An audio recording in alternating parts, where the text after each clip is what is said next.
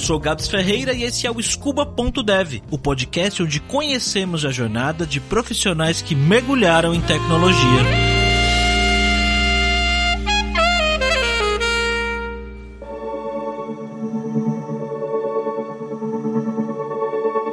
episódio de hoje a gente vai conversar com a pessoa mais jovem que já passou aqui pelo Scuba Dev. A Lívia tem 16 anos. Ela sempre gostou de fazer os seus próprios brinquedos quando era pequena. Caixas de pasta de dente, embalagens de doce, qualquer coisa no geral que sobrasse em casa e desse para criar alguma coisa usando a imaginação, ela ia usar. Ela disse que os pais não se importavam muito com isso desde que ela não fizesse bagunça. Eu entendo o que ela quer dizer, já que a minha filha sempre gostou de fazer os próprios brinquedinhos também. E a caixa de brinquedos dela era uma mistura de brinquedos comprados em loja com coisas coisas que pareciam mais descartáveis, vamos dizer. Quando a Lívia tinha só 6 anos, a família dela se mudou para os Estados Unidos. E esse foi um período que marcou bastante ela, porque ela se lembra que foi a época em que ela começou a jogar videogame. Ela se descobriu uma nintendista, ela curte bastante os jogos da Nintendo, assim como eu. Além dos jogos, a Lívia sempre foi bastante estudiosa, certinha, como ela mesma disse. E ela também gosta bastante de exatas, tanto que agora, no ensino médio, ela está fazendo eletrotécnica junto com as matérias do ensino médio.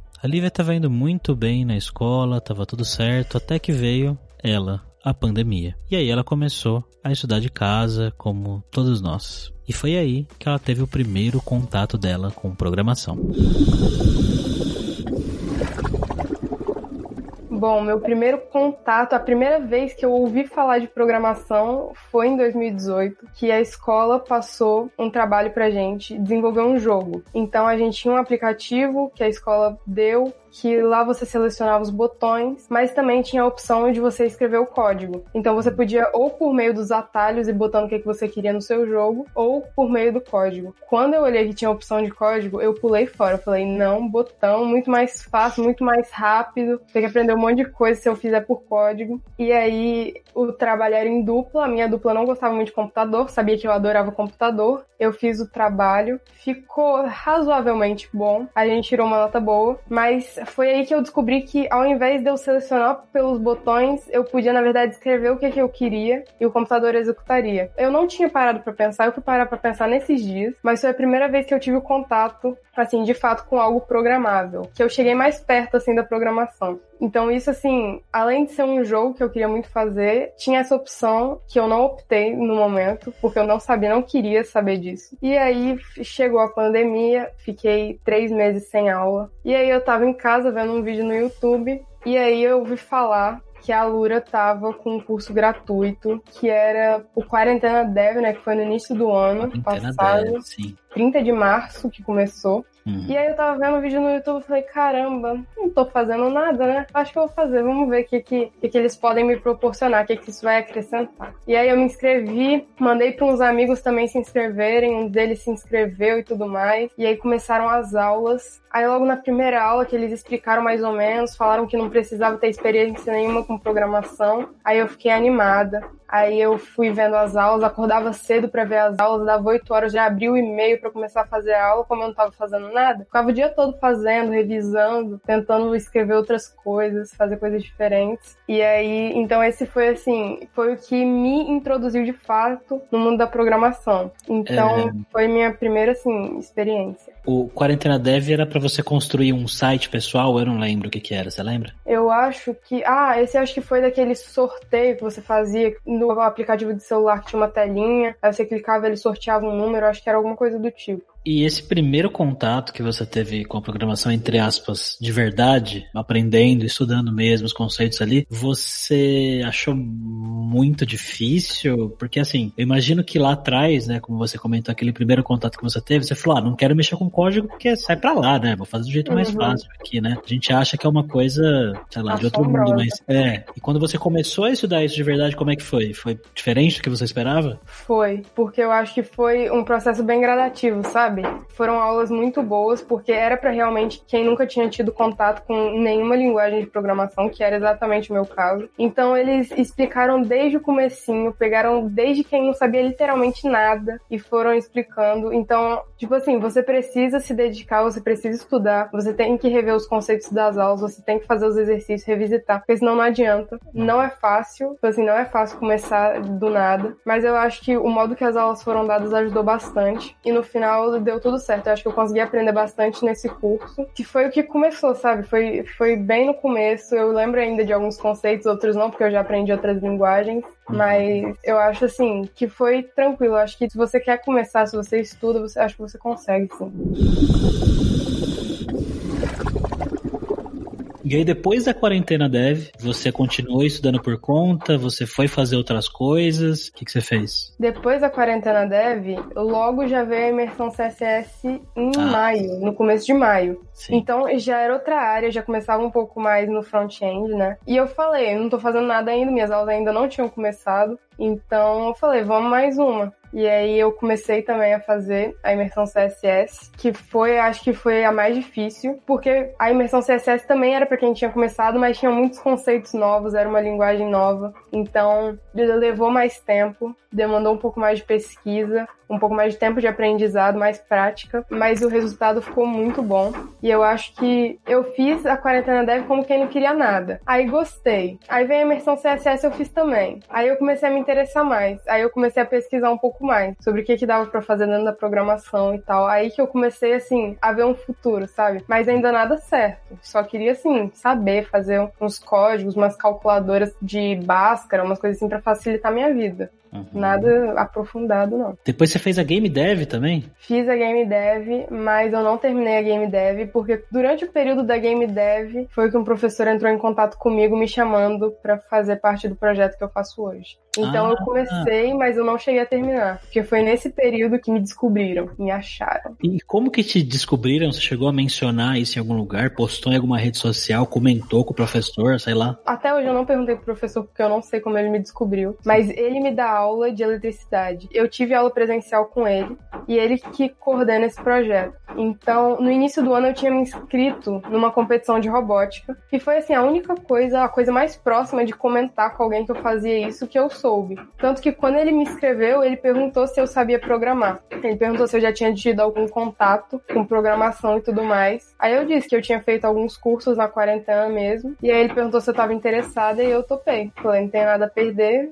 gostei de programar, então vamos ver onde isso me leva. E aonde é que isso está te levando? Como é que foi começar a trabalhar nesse projeto? O que é que você faz? Que tecnologias você está utilizando? Então, hoje eu tô desenvolvendo um time para competir na RoboCup. Eu não sei se você conhece, acho que algumas pessoas devem conhecer, mas RoboCup é uma competição de programação de robôs. A competição que eu vou participar é uma competição simulada de robôs 2D que jogam futebol. Então você tem que programar o time, escrever todas as variáveis possíveis de acontecer durante o jogo de futebol e o seu objetivo é ganhar dos outros times que também se inscreveram. Então, atualmente, hoje em dia, hoje eu estou fazendo fazendo, mas a gente ainda está começando no processo de desenvolver o time. Então a gente está olhando o código de equipes anteriores, tentando modificar, ver o que a gente consegue fazer, o que a gente não consegue. Então agora eu estou trabalhando, tentando desenvolver essa equipe para jogar futebol simulado. E nós também planejamos participar com uma segunda competição, a competição de resgate, que também é da RoboCup, que nela você tem que programar um robô para salvar civis de um desastre que aconteceu, seja ele um terremoto, são desastres naturais. Então você tem que programar um robô para subir em alguma plataforma que possa estar quebrada, identificar o civil, resgatar ele. Então essa vai ser a segunda competição que nós vamos participar, mas por enquanto a gente está trabalhando mais focado na RoboCup,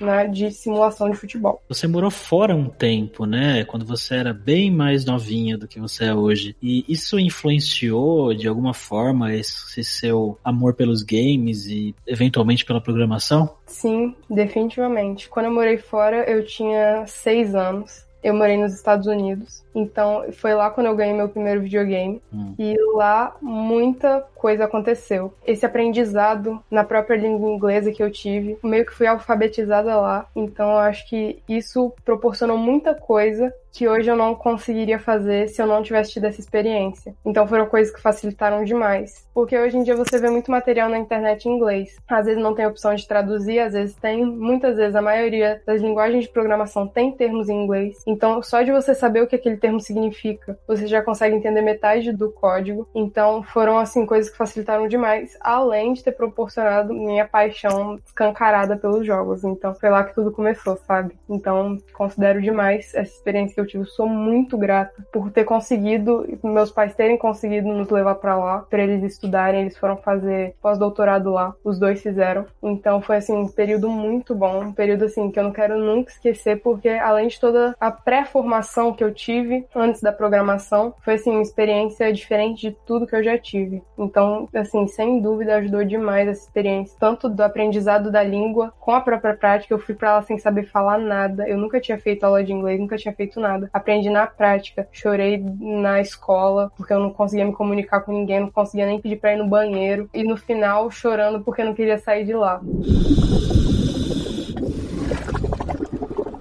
Que tecnologia vocês usam para desenvolver esse simulador de futebol? Então, a própria RoboCup ela disponibiliza o servidor e o monitor. Então a gente tem dois ambientes separados. A gente programa em Linux, pelo computador mesmo, cada um instalou no seu computador. E aí dentro dele a gente pode instalar monitor e o servidor. Então pelo servidor você pode mandar os comandos e no monitor você vê realmente o campo de futebol, os jogadores, o gol e tudo mais. Então no servidor você escreve o que, que você quer e o resultado aparece no monitor. Então tudo isso a gente consegue fazer dentro de casa e então são coisas assim realmente feitas para facilitar, porque você não precisa ir em outro lugar fazer outra coisa, não, tá tudo na palma dos seus dedos. Você pode digitar e você consegue baixar, rodar, fazer literalmente o que você quiser, modificar o código e tudo mais. E que linguagem de programação vocês estão usando? Para essa simulação, a gente está usando C++. Caramba, C++. Poxa, de JavaScript CSS para C++ tem uma diferença legal, não? Na verdade, entre as duas linguagens eu aprendi Python, que foi assim, o primeiro contato dentro do projeto de robótica, porque a gente, o professor também achava que a gente usa Python, por ser a linguagem mais popular do momento, a mais, a mais atual, mais completa para o que a gente queria, mas não foi escolha nossa, que a gente depois teve que aprender o C++ por conta da própria competição. Então, C++, mesmo não sendo a linguagem mais moderna, mais fácil, tem muita coisa ainda devagar nela e tal, umas coisas muito mais complicadas de fazer nela, mas eu achei que entre o JavaScript e o Python não teve um pulo assim tão grande. E entre o Python e o C++ também não teve um pulo tão grande, mas entre o JavaScript e o C++ tem uma grande diferença. Que legal, mas você tá se dando bem com C++? Eu gosto dele, ele gosta mais ou menos de mim, mas a gente se entende. Às vezes rola uma pesquisada no Google, sempre que dá um erro, sempre que dá alguma coisa, mas ele é uma linguagem um pouco mais complexa porque você tem que digitar muito mais coisa nele. Ele não tem muitos atalhos que o Python já tem. Então, às vezes, se você quer uma coisa, você tem que programar outra antes, e às vezes o Python já te dá essa função pronta. Mas eu, assim, não é a minha linguagem favorita, definitivamente mas pro que eu tô trabalhando agora é a, a que eu preciso, sabe? Então a gente vai se, vai se adaptando. C++ é o que a gente chama de linguagem que é um pouco mais de baixo nível, né? Você chegou a estudar um pouco sobre isso já? Eu já ouvi falar, assim, nas facilidades e tal. Python é uma de alto nível, né? E o C++ uma de baixo nível. Então eu acho que isso também influencia na facilidade que a pessoa tem para aprender, no tanto Sim. de tempo que ela dedica, porque eu precisei dedicar muito mais tempo ao C++ do que ao Python. O Python, ele facilitou muitas coisas para mim. Agora o C++ ele realmente é mais chatinho. Já demora mais para programar nele. Às vezes a mesma coisa que você quer fazer em um e outro, você demora muito mais tempo. É que a principal diferença quando a gente fala de uma linguagem que tem um nível mais alto que o outro, né? Esse nível, na verdade, quanto mais baixo, é mais próximo a linguagem tá do hardware. Então você consegue ter mais controle sobre as coisas, mas você tem mais trabalho, né? Você tem que saber mais o que você está fazendo, né? Você tem que saber lidar com, de repente, ponteiros e outras coisas é um pouco mais chatinhas que linguagens como Python, Java, C Sharp, elas abstraem isso para você e você acaba se preocupando menos com esses detalhes de hardware, de memória e tudo mais, e foca mais ali na parte do seu programa mesmo, da sua lógica, né? Tem gente que particularmente gosta mais de linguagens de baixo nível e outros gosta mais das linguagens de alto nível. Eu particularmente sempre usei bastante as de alto nível. Eu nunca fiz nada em C++, por exemplo.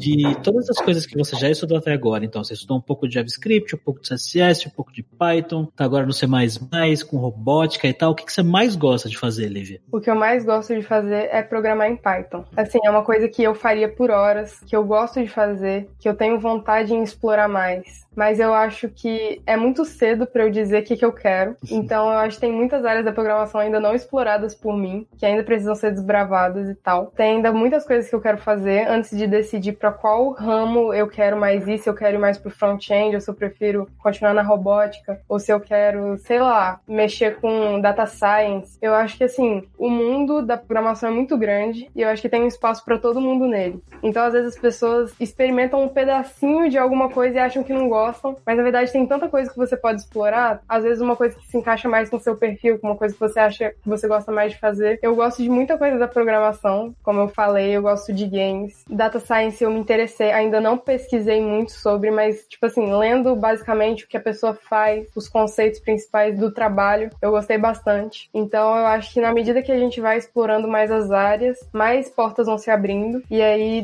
depois, dentre elas, eu acho que eu vou escolher a que eu mais gosto para realmente decidir decidi trabalhar com ela. Realmente tem muitas possibilidades, tem muita coisa. Eu acho que você está com a mentalidade certa de explorar para encontrar o que faz mais sentido para você fazer. Você vai encontrar pessoas futuramente, Lívia, no mercado que fazem uma coisa diferente do que você falou. Mas você falou ah, que tem gente que aprende um pedacinho de uma linguagem, de uma tecnologia, acha que não gosta. Mas tem gente que aprende um, um pedacinho de uma linguagem, uma tecnologia e acha que aquilo é a melhor coisa do mundo. Todo o resto é porcaria. Você vai encontrar essas pessoas também, que são os fanboys e pessoas radicais, vamos dizer, com tecnologias e linguagem de programação. Não seja essa pessoa, Liv. Tô me sentindo um velho dando conselho para você. É... no final das contas, você fez as imersões, né? Mas você acabou se tornando aluna da aluna mesmo? Chegou a se matricular na plataforma ou não? Não, porque no momento eu ainda tô focada mais no projeto de robótica. Obviamente, dentro da Lura eu sei que vocês têm um monte de coisas sobre programação, sobre data science, e eu ainda ainda quero explorar tudo isso, mas eu acho que cada coisa no seu tempo. Então, eu decidi primeiro explorar a robótica porque veio uma veio a oportunidade na minha porta e eu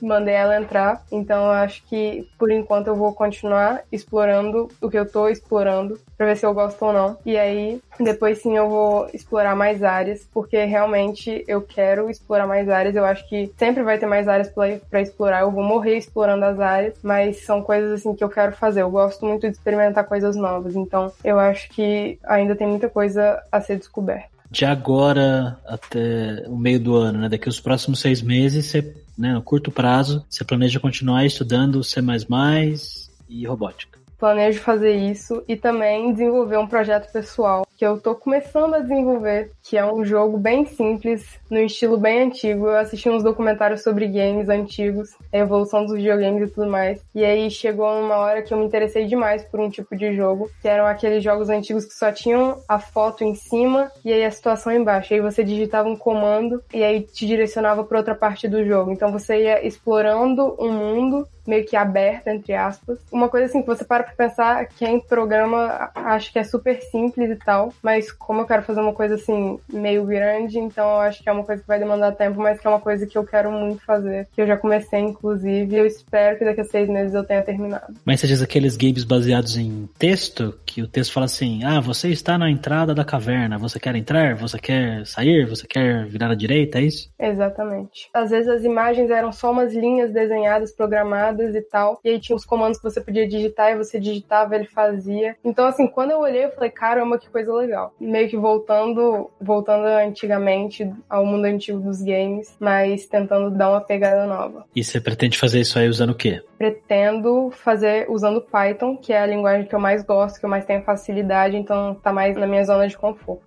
E você hoje se vê com certeza trabalhando com tecnologia daqui a 10 anos, independente do nicho. Definitivamente. Não importa a área, não importa como, mas tecnologia sempre foi uma coisa que eu gostei, sempre vai ser uma coisa que eu vou gostar. Então, definitivamente vai ser a coisa com que eu quero trabalhar, porque é a coisa que eu me sinto bem fazendo. E eu acho que à medida que a gente vai fazendo uma coisa que a gente gosta e evoluindo nela, a gente abre portas para novas pessoas também experimentarem ela, gostarem, se identificarem. Definitivamente eu quero trabalhar com tecnologia. Independente da área, independente do ramo, mas definitivamente tecnologia.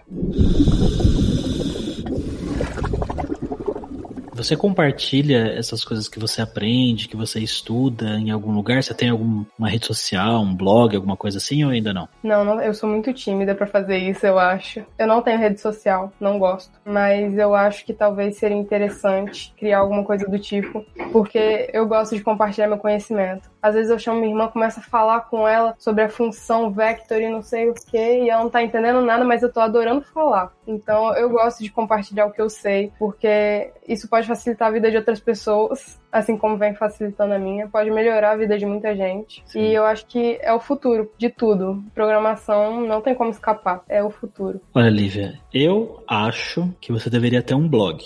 Eu acho, de verdade. Porque você tá falando assim, ó, você quer compartilhar as coisas que você estuda, certo? Você é tímida, certo? E assim, num blog, você não precisa colocar sua cara, você não precisa colocar sua foto, não precisa nem colocar seu nome se você não quiser. Pode chamar do que você quiser e é texto, sabe? Tá tudo bem. Eu não sei como que você consome conteúdo na internet, você tá falando que você não gosta de rede social, né? Que hoje em dia tá muito em alta, né? Fazer podcast, que a gente tá fazendo aqui, vídeo, né? Mas blog é uma coisa que funciona muito bem. É uma coisa que funciona muito bem para as pessoas buscarem o seu conteúdo, né? Porque é texto a pessoa digita no Google encontra. E é um jeito de você documentar o seu aprendizado também. E fora que quando você for começar a querer buscar oportunidade de trabalho, né, querer conseguir o seu, o seu primeiro emprego ali, o fato de você ter um lugar onde você documenta o seu aprendizado, onde você escreve, vai fazer toda a diferença com toda certeza. Vai ser muito legal. Eu gosto muito de documentar o que eu aprendo, eu faço isso, tipo, num site mesmo que eu. Site pessoal, sabe? Que você vai escrevendo as coisas e tal. Eu gosto de documentar tudo que eu aprendo. Eu sempre dou o período de 15 dias. Então, desses 15 dias até os próximos, qual foi a minha evolução? O que, que eu consegui fazer? O que, que eu não consegui fazer? Quais foram as minhas dúvidas? Então, eu anoto tudo isso porque eu acho que não só um controle pessoal, mas no futuro, se eu quiser olhar para trás e ver a evolução, hoje eu já vejo isso. Minha evolução de agora até metade do ano passado. Então você já vê muita diferença. É uma coisa assim que faz bem, sabe? Você vê como você evoluiu, tanto que você conseguiu aprender. Uma coisa legal de se fazer. Se você que está ouvindo e assistindo a gente aqui acha que a Lívia deveria ter um blog, deixa um comentário aqui na descrição falando Lívia, cria um blog. A gente quer o blog da Lívia programadora.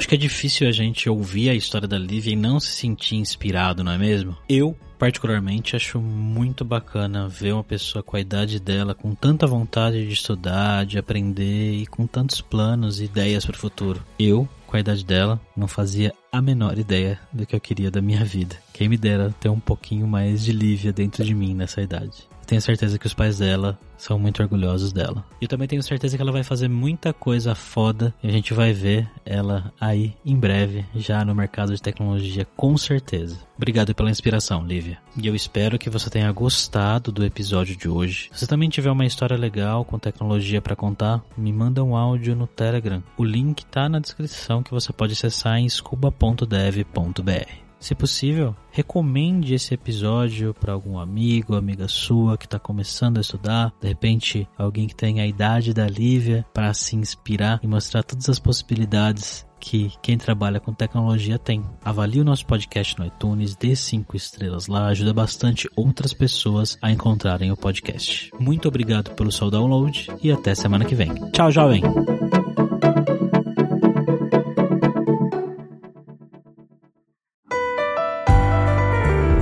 Esse foi mais um episódio do podcast Scuba.dev, uma produção Alura. Mergulhe em tecnologia e venha ser um dev tempo.